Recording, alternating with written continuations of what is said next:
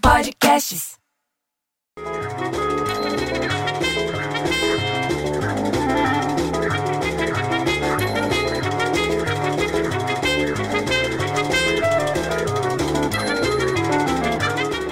Pô, para com essa música, bicho.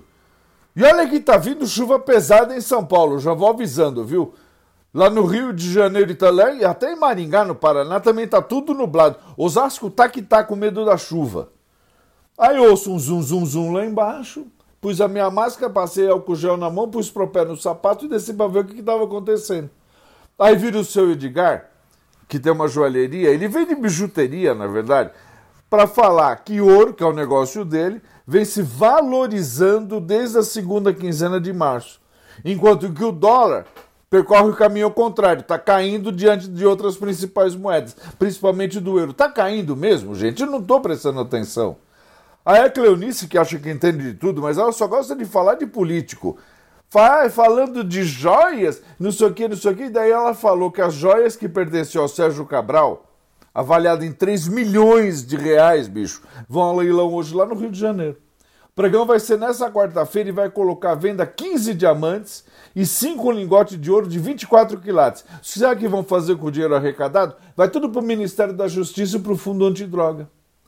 Aí a dona Clarice, a mãe do Renatinho, ele entrou ontem aqui, ficou falando direto, junto com a beócia da dona Lourdes, muda de assunto e fala uma coisa boa que a jovem da periferia, que passou em sete universidades internacionais, sete, bicho, conseguiu dinheiro para estudar nos Estados Unidos. Ela chama Isabelle, a menina. Isabelle é o nome dela. Ela conseguiu arrecadar 85 mil reais que vai custear a sua hospedagem. E plano de saúde também, durante um ano de estudo lá fora do país. Olha que notícia boa. Mas daí a beossa da dona Lourdes que não aguenta ficar quieta, falou: Ai, mas notícia boa mesmo é que um estudo publicado ontem falou sobre o primeiro exame de sangue capaz de diagnosticar o Alzheimer. Pá, é uma boa notícia, e é verdade, viu? Porque atualmente a doença é detectada por exclusão e relato de familiares com mapeamento do cérebro. De acordo com os autores do negócio, o novo teste foi capaz de discriminar a doença sem confusão com outros problemas degenerativos. Tá mais certeiro o negócio. Ah, olha que chato isso. Eu acabei de ver. Você viu que o Renato Barros, da banda do Renato Seus Bloqueps, você lembra deles? Morreu lá no Rio de Janeiro. O cantor estava internado 10 dias no hospital lá em Jacarepaguá, depois de passar por uma cirurgia no coração. Olha que coisa triste. Ele teve complicação pulmonar, não resistiu. Poxa, eu gostava deles, viu? Quando era criança eu cantava todas as músicas decora, agora eu não consigo mais nem falar direito.